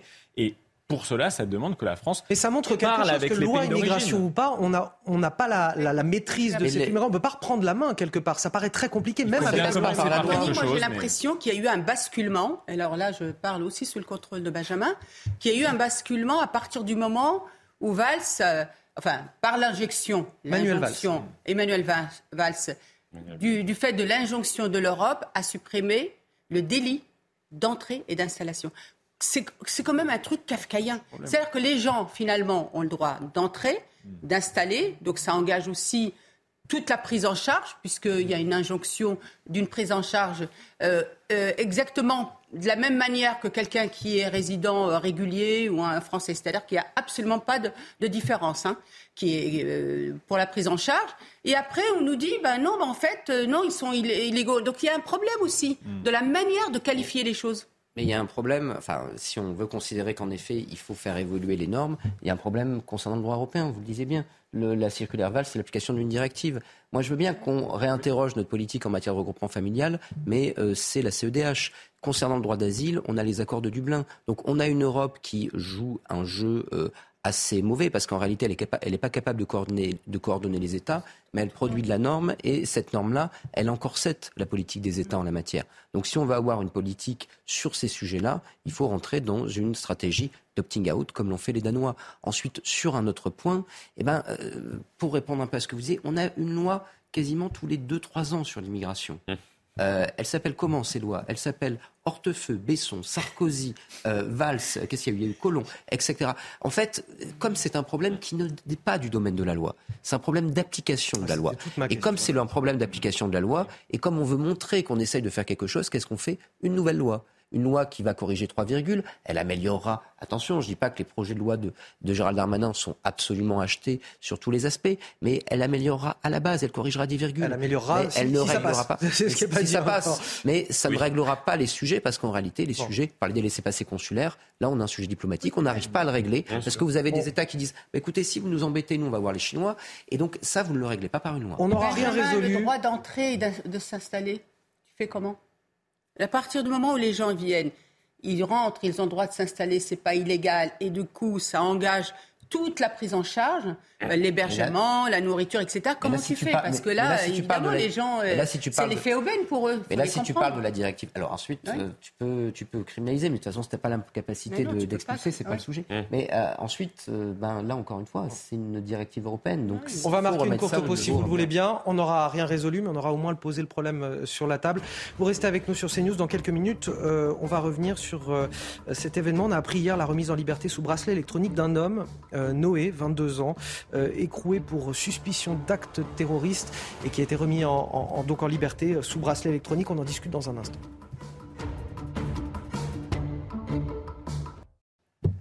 De retour dans Midi News avant de poursuivre les débats avec mon équipe, tout de suite le rappel de l'actualité Audrey Berthaud.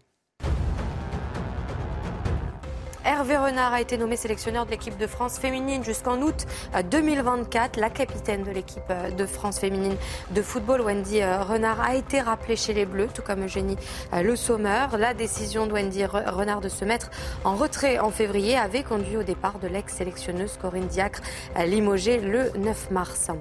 C'est un mois de mars rempli de poubelles qui se termine pour les Parisiens. Nous avons l'intention d'adresser la facture à l'État, a déclaré le premier adjoint à la mairie de Paris. Emmanuel Grégoire estime que le gouvernement, en maintenant sa réforme des retraites, est responsable des grèves et des manifestations. C'est donc à l'État d'assumer. Et puis dernier jour pour demander la prime carburant. Moins de la moitié des personnes éligibles l'ont réclamé. Les foyers les plus modestes peuvent en effet bénéficier de cette aide de 100 euros mise en place par le gouvernement pour limiter les effets de la hausse du carburant. Et je vous souhaite un très bon week-end, Audrey Berthaud. Merci beaucoup. À la semaine prochaine. Je suis ravie. Je suis toujours sur ce plateau avec Naïma M. Fadel, avec Florian Tardif, avec Mickaël Sadoun, Raphaël Steinville et Benjamin Morel. Pourquoi euh, insiste insistais-je sur vous Je, je, je m'en inquiète, je m'en inquiète parce que je voulais vous montrer des images, je sais qu'elles vont vous faire mal. C'est l'université de Bordeaux. Je sais que vous n'enseignez pas là-bas, mais tout de même, c'est une université, un lieu de savoir, de culture, d'échange, mhm. de liberté. Regardez, le campus Victoire, qui a été défiguré, occupé pendant neuf jours par les étudiants. Il était euh, devenu le, QG de la lutte des opposants à la réforme des retraites. Il a finalement été évacué euh, la nuit dernière, de, dans la nuit de jeudi à vendredi.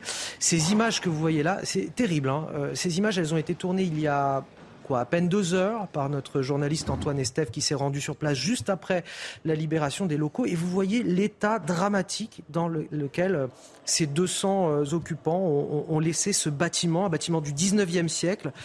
Euh, bon, voilà, des dégâts qu'on peut euh, imaginer aisément à plusieurs millions d'euros dans ce bâtiment. Oui, c'est ça. Alors, outre le côté patrimoine et outre le côté continuité du service public, parce qu'à la rigueur, les, blocages d'université, moi, au risque de vous choquer, ça ne me choque pas. Quand vous êtes étudiant et que vous voulez exprimer quelque chose... On en a vu d'autres, c'est ça que vous voulez dire. Hein. Oui, puis il peut y avoir des motifs légitimes de colère, et il y en a énormément des motifs légitimes de colère chez les étudiants aujourd'hui. Que vous, que vous bloquiez votre campus pour être entendu ne me choque pas. Oui, mais là, en revanche, mais je suis d'accord. Là, euh, c'est du matériel public. Là, c'est du matériel qui a quel usage? À l'usage des étudiants, à l'usage des enseignants, à l'usage de l'université. C'est leur propre outil d'émancipation qu'ils sont en train de détruire. L'université ne roule pas sur l'or, très très clairement. Aujourd'hui, on a des vrais problèmes justement pour assurer un enseignement qui est un enseignement euh, adéquat pour ces étudiants. Si vous devez euh, ajouter les réparations aux dégradations, eh bien c'est de l'argent qui ne va pas dans l'enseignement. Et donc là, en effet, ce sont des étudiants qui tirent une balle contre leur camp. Dans un communiqué, la préfecture de Gironde déplore de nombreuses dégradations à l'intérieur du site, telles que des tags, des dégâts des eaux ou encore la destruction de caméras de vidéoprotection et les détériorations des équipements de défense contre, contre les, incendies. Ça vous fait réagir autour de la table C'est intéressant de savoir si, comme dans les autres pays, si ces étudiants devaient s'endetter pendant plusieurs années pour pouvoir euh, réaliser des études, ils euh, participeraient à ces mêmes scènes. Je ne suis pas oui, sûr. C'est effectivement très intéressant. On a quand même, on le rappelle, un enseignement supérieur gratuit de qualité à en hauteur France. de 10 000, 20 000, 30 000. 40 000 euros parfois pour simplement aller à l'université. L'université euh, est quasiment gratuite. Quelques centaines d'euros de droits d'inscription et c'est pas, pas, pas beaucoup au, regard de, de, ce qui est fourni. Michael Sadoun. Oui, oui, non, mais moi, je, regardais presque en, rigolant un petit peu les tags, parce que franchement, je, me demande quelle est la signification politique des tags. Il y a des tags de, de chiens avec écrit coucou. Enfin, quel est le rapport entre ça et la réforme ah, des retraites la, signification politique du caddie rempli de, bouteilles de bière, par exemple, ça aussi, ça n'a pas grande signification politique, effectivement. Je veux dire, même l'extrême gauche qui essaye de de mettre euh, cette révolte sur un piédestal en lui donnant une signification politique ou révolutionnaire. Enfin, c'est pas du tout. C'est là, on, a juste face on est juste face à des jeunes euh, qui ont envie euh, de, de, bordéliser, entre guillemets, puisqu'on emploie ce terme en ce moment, leur fac. Terme officiel. terme officiel. du gouvernement. de ne pas étudier. Et moi, je me souviens qu'à Sciences Po, en 2018, il y avait eu une manifestation étudiante contre la loi OR. Et il y avait eu des étudiants qui, parfois, n'étaient même pas de Sciences Po, qui avaient bloqué le bâtiment et euh, il y avait eu un vote parmi les étudiants. Est-ce que vous souhaitez que le, Sciences Po soit réouverte? Et la grande majorité était pour que ce soit réouvert. C'est-à-dire que c'est toujours des minorités agissantes, euh, souvent pas les plus intelligentes, hein, il faut le dire, et les plus violentes, qui bloquent le bâtiment, qui ont changé évidemment le drapeau de la France pour mettre le drapeau palestinien à la, place, qui ont changé le drapeau de l'Europe pour mettre le drapeau anarchiste à la place. Donc vraiment, je pense qu'il ne faut pas... Euh, il ne faut pas survaloriser cette violence. Euh, elle est ce qu'elle est. Euh, elle émane souvent d'une jeunesse euh, un peu, un peu perdue et révolutionnaire pour rien. Mais un mot pour dire, on discute beaucoup sur nos plateaux ces derniers mois, et à raison, de renforcement, affaiblissement des syndicats. Qu'est-ce qui se passe à l'université? On a eu, je dirais, le stade terminal de l'affaiblissement des syndicats. L'UNEF aujourd'hui est moribonde et vous n'avez plus de représentation syndicale structurée comme ça pouvait être le cas jadis. Et lorsque vous n'avez pas de syndicats, parce qu'avant vous aviez des mouvements sociaux, dans les universités. Avant, vous aviez des blocages également, mais les choses étaient quand même tenues. Quand vous n'aviez pas, quand vous n'avez pas de représentation syndicale, quand vous négligez les syndicats, quand vous les écrasez, bah à la fin vous avez ça. Bon, la suite ou quelqu'un a un mot à ajouter à bah, ces images désolantes? Non, moi j'espère qu'ils vont être poursuivis. Est-ce qu'ils vont être poursuivis? Parce qu'effectivement, ça ne gage pas gratuitement. Euh, et c'est ça qui, me, moi, m'inquiète un peu parce qu'on sait que souvent, malheureusement, euh, il n'y a pas de, conséquences sur les personnes qui ont commis de tels euh, actes. Et souvent, euh, le profil, bah, écoutez, euh, c'est loin d'être des étudiants, j'allais dire modestes, parce qu'en général, ils peuvent savoir la valeur. Et souvent, c'est Bobo Repu qui cherchent une cause, effectivement, et tout simplement à bordéliser. Oui, on assiste à une, extension du domaine de la ZAD. C'est vrai à l'Assemblée, c'est vrai à Sainte-Soline, et puis c'est vrai à l'université. C'est-à-dire qu'on a, on a l'impression qu'un peu partout s'installe cette, euh, cette chienlit euh, débordante et que tout le monde s'y accommode finalement. On a tout dit sur ces images navrantes, je crois. On a appris hier la, remise en liberté sous bracelet électronique d'un homme écroué pour suspicion d'actes terroristes en, novembre 2022. Un certain Noé, 22 ans, alors en garde à vue. Il s'en prenait violemment à une fonctionnaire de police en, tenant des propos homophobes et ensuite euh, des propos plus graves encore. Retour sur cette affaire avec Sophia Dolé. On en discute juste après.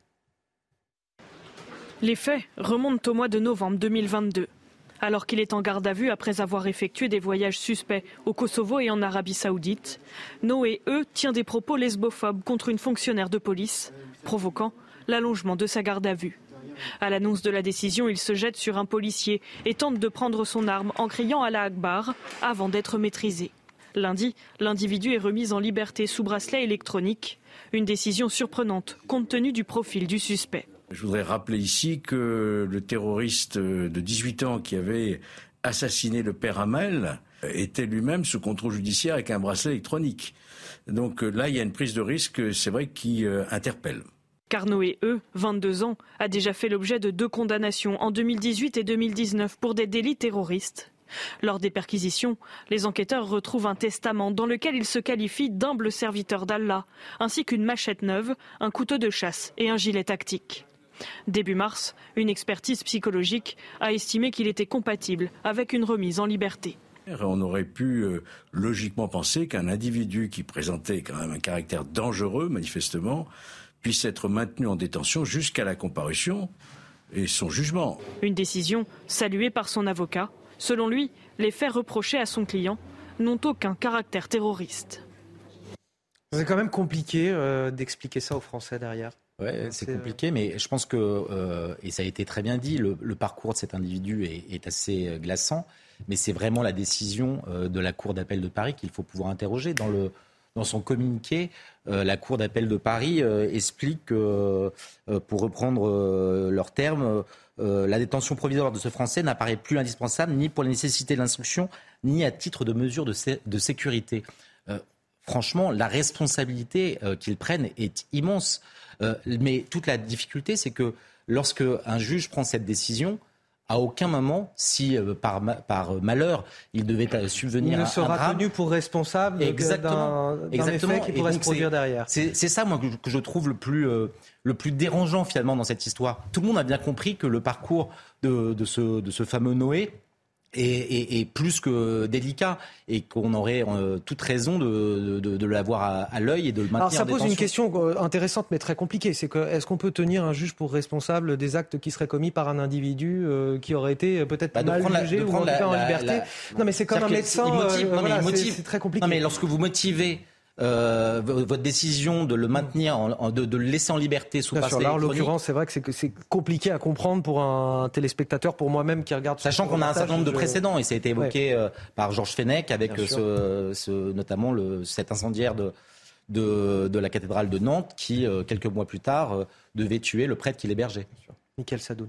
Il y a une question aussi pour moi. Alors évidemment, la décision du juge, on peut interroger sa responsabilité ou non, mais il y a une question aussi de moyens matériels à mon avis. Et on sait que les centres pénitentiaires, comme les centres de rétention en France, explosent aujourd'hui de surcapacité et que du coup le juge est obligé de trancher dans tout ça.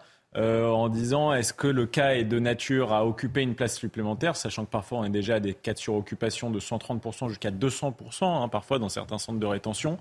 Euh, c'est très délicat. Je pense qu'il faut mettre toujours plus de moyens dans la justice. Éric Dupont-Moretti a déjà commencé à le faire, hein, tant sur euh, l'accélération de la procédure judiciaire que sur les centres pénitentiaires. Je pense qu'il faut continuer dans ce sens-là et euh, tenir ce monsieur à l'œil parce que malheureusement, euh, on a eu trop de cas récemment de gens qui avaient le même profil et qui un jour sont passés à l'acte. Mais on, est sur du terrorisme quand même, en tout cas sur une suspicion de. Euh, donc c'est quand même rien. C'est hein. gravissime. Ça vous surprend, Benjamin Morel? Non, pour les mêmes raisons qui ont été évoquées, c'est-à-dire qu'on a un problème global de politique pénitentiaire.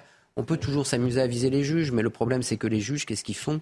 Ils gèrent le flux. Hmm. Et ce flux, il est extrêmement important. Vous avez des procédures, souvent, vous n'avez pas les moyens dans les tribunaux.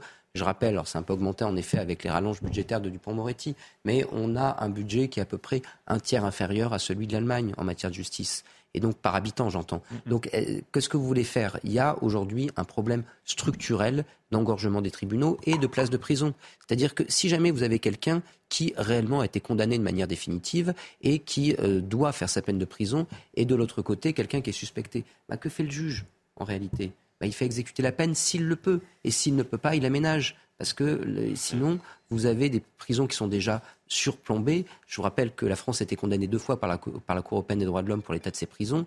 Il y a des rats dans euh, les euh, cellules à, Fleury-Mérogis. Donc, que voulez-vous faire pour un juge? C'est bien beau de dire ah, attention, le juge rouge, etc. Le juge, la plupart du temps, il n'a pas d'option idéologique. Il fait ce qu'il peut avec ce qu'il a et on lui donne pas grand-chose. Naïm Fadel, vous n'avez pas l'air d'accord bah, Si, je suis d'accord avec ce qui vient d'être dit, sauf que vu le pédigré de cet individu, je pense qu'il faut quand même le, garder en prison, en prévention, parce que c'est pas euh, comme quelqu'un. Enfin, je pense qu'on peut aussi faire des choix. Euh, ces juges-là peuvent faire des choix.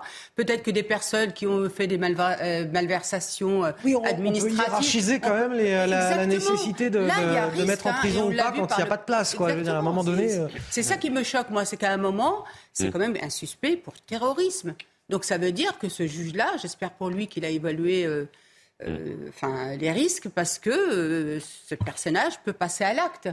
Et, c'est ça qui me, effectivement, hiérarchisé parce que sinon, euh, Enfin bon, moi, ça, me, choque. Ça hein, donne aux Français un sentiment euh, d'injustice parce que c'est compliqué de faire comprendre ça à, quelqu'un qui nous regarde. Euh, je vous le dis, moi-même, euh, j'ai du bah, mal à, saisir la justice dans tout ça. Voilà, c'est assez, assez compliqué. Les semaines qui passent et malgré la tempête politique et sociale, je vous en parlais déjà tout à l'heure, rien ne bouge dans l'opinion des Français concernant cette mobilisation contre la réforme des retraites. On va y revenir avec ce sondage publié ce matin dans le Figaro, sondage Odoxa Blackbone Consulting. On a toujours 66% de la population qui soutient la mobilisation contre la réforme des retraites. Des Français qui pensent aussi que la mobilisation va perdurer en devenant de plus en plus violente. Les détails, Clémence Barbier. Moins de monde dans les cortèges, mais un soutien au mouvement de contestation contre la réforme des retraites qui ne faiblit pas. Selon un sondage au Doxa Backbone Consulting pour le Figaro, 59% des Français pensent que le mouvement va perdurer, mais avec la crainte de le voir se radicaliser. Dans ce contexte social tendu depuis plusieurs semaines, les Français attendent un geste du président, notamment celui d'organiser un large remaniement ministériel en changeant la première ministre pour 61% d'entre eux. Pour 58% des sondés, une décision radicale s'impose, celle de dissoudre l'Assemblée nationale pour organiser de nouvelles élections législatives. Enfin, seuls 22% des Français estiment qu'un remaniement ministériel serait nécessaire, mais sans changer de Première ministre. Dans ce conflit social, certains protagonistes tirent leur épingle du jeu.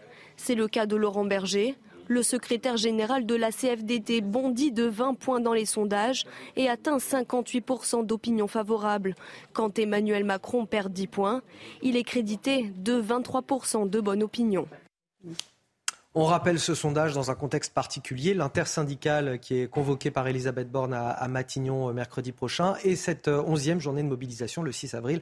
Ce sera donc euh, jeudi prochain. Florian Tardif, dans ce contexte, on voyait dans ce reportage, les, Français attendent un geste de la part du chef de l'État et notamment, en premier lieu, un changement de Premier ministre. Ça nous montre qu'Elisabeth Borne finalement est en sursis en ce moment. Oui, bien évidemment. Et compte tenu de ce que demande aujourd'hui le président de la République à la Première ministre, c'est-à-dire de tenter de construire une majorité. Pourquoi pourrait-elle réussir à cela alors qu'elle n'a pas réussi euh, depuis euh, euh, les précédentes élections législatives à construire une majorité élargie avec des députés de droite ou de gauche? On se demande bien comment elle va faire aujourd'hui compte tenu contexte social, économique et politique. Et discuter avec les syndicats, oui, d'accord, sauf que vous avez Elisabeth Borne qui dit 64 ans, c'est non négociable. Et vous avez des syndicats qui disent 64 ans, c'est non négociable. Très bien, mais on discute comment euh, sur quoi, à partir de quoi? Donc on a bien compris que effectivement Elisabeth Borne aujourd'hui était dans une impasse, que le président de la République lui demande de faire quelque chose de faire l'impossible, visiblement effectivement impossible, ce qui pourrait justifier dans un second temps, compte tenu de ce qui va se passer euh, ces prochains jours, un remaniement ministériel, à commencer par celui du poste de Premier On ne va pas se mentir, elle est, elle est utilisée et on voit toute la rhétorique qui est en, cours en ce moment comme fusible, comme, la comme, un paratonnerre. la plupart, voilà, comme paratonnerre, comme font la plupart des, présidents de la Ve République. Dans les différentes pistes qui sont évoquées, et notamment euh, la, démission euh, probable de la Première ministre, c'est-à-dire que Odoxa et le Figaro n'ont pas osé la question, mais que je pense qu'un certain nombre de Français réclament, qui est celle de la démission finalement d'Emmanuel Macron. Euh, bien évidemment qu'il y a quelque chose, mais c'est vrai, euh, c'est quelque chose qui, qui est dans qui est dans la tête d'un certain nombre de Français. Et j'aurais été surpris de, de, de voir le résultat de, cette question. Euh, ça, ça faut euh, voir si la crise perdure et si effectivement un, remaniement euh, ministériel et même en plus haut lieu, c'est-à-dire un changement de premier ou de première ministre, pardon, est susceptible là, de, de, de, laisser la contestation se poursuivre. Si là la contestation se poursuit, peut-être qu'il y a une question autour de la démission du chef de l'État. Qu'est-ce que vous voulez que ça change encore, Il y a la dissolution de l'Assemblée nationale encore. Oui, mais qu'est-ce que vous voulez que ça change Un nouveau Premier ministre, mais pour faire quoi? Quelle ben, majorité? Il n'y a pas d'autre majorité alternative. C'est-à-dire que, voilà, vous pouvez changer de Premier ministre, magiquement, ça ne va, pas dire, ça va pas faire dire à LR et aux différentes composantes de la majorité qui sont divisées comme pas possible, ah, tout d'un coup, nous allons nous ranger derrière le nouveau Premier ministre. Par ailleurs, si vous, regardez, si vous regardez toutes les enquêtes depuis 58, l'idée du fusible. En fait, c'est un mythe. Hors cohabitation, changer de Premier ministre n'induit pas un retour en grâce du chef de l'État. Ça marche pas. Vous pouvez avoir un Premier ministre qui tout d'un coup est nouveau et plus populaire, mais le chef de l'État en pâtit tout autant. Bah là, effectivement, il a perdu 10 points, il a 23% dans son Donc aujourd'hui, aujourd'hui, ça n'est pas une solution. Moi, je suis pas sûr qu'un Darmanin pourrait pas hein, arrimer à lui présidentielle, il a fait 22-23. LR, LR d'un point de vue du point de vue du groupe politique, c'est quelque chose qui est totalement divisé aujourd'hui. Il peut arrimer une partie du LR, mais le problème n'est pas d'arrimer une partie de LR sur la réforme des retraites. Quel est le pari? C'est de dire on va passer de 65 à 64 ans pour acheter LR. Hmm. À la fin, si vous avez Olivier Marlex et Eric Ciotti qui ne contrôlent pas leur groupe, arrimer, quand bien même ils arriveraient à arrimer LR, eh ben, ils ne régleraient pas leur problème. Bon, Clairement, tout est en suspension jusqu'au 14 avril, en fait. Oui, décision du Conseil constitutionnel. Après, je ne suis pas sûr que la décision du Conseil constitutionnel puisse. Euh, non, mais c'est à peu près ce délai-là qui est laissé à euh, Elisabeth Borne aussi. Oui, aussi, puisque si une partie du texte est censurée par les sages du Conseil, je n'imagine pas la réaction dans la rue qui pourrait bien être alimentée par cette décision du Conseil constitutionnel, avec des Français qui voient très bien qu'une partie de la classe politique est contre cette réforme, les syndicats sont contre cette réforme, que cette réforme est en plus euh, censuré en partie par les sages du Conseil constitutionnel. Effectivement, le procès en illégitimité qu'on fait parfois au président de la République, euh, qui, euh, qui, est sujet à débat, serait relancé, je pense, après cette décision. Voilà qui met un point final à, cette émission. Et c'est le moment pour moi de vous remercier tous autour de cette table, Benjamin Morel, Imam Fadel, Florian Tardif, Michael Sadoun et Raphaël Steinville. Vous restez avec nous sur CNews. Midi News, c'est fini, mais dans un instant, la parole aux Français avec Clélie Mathias. A tout de suite.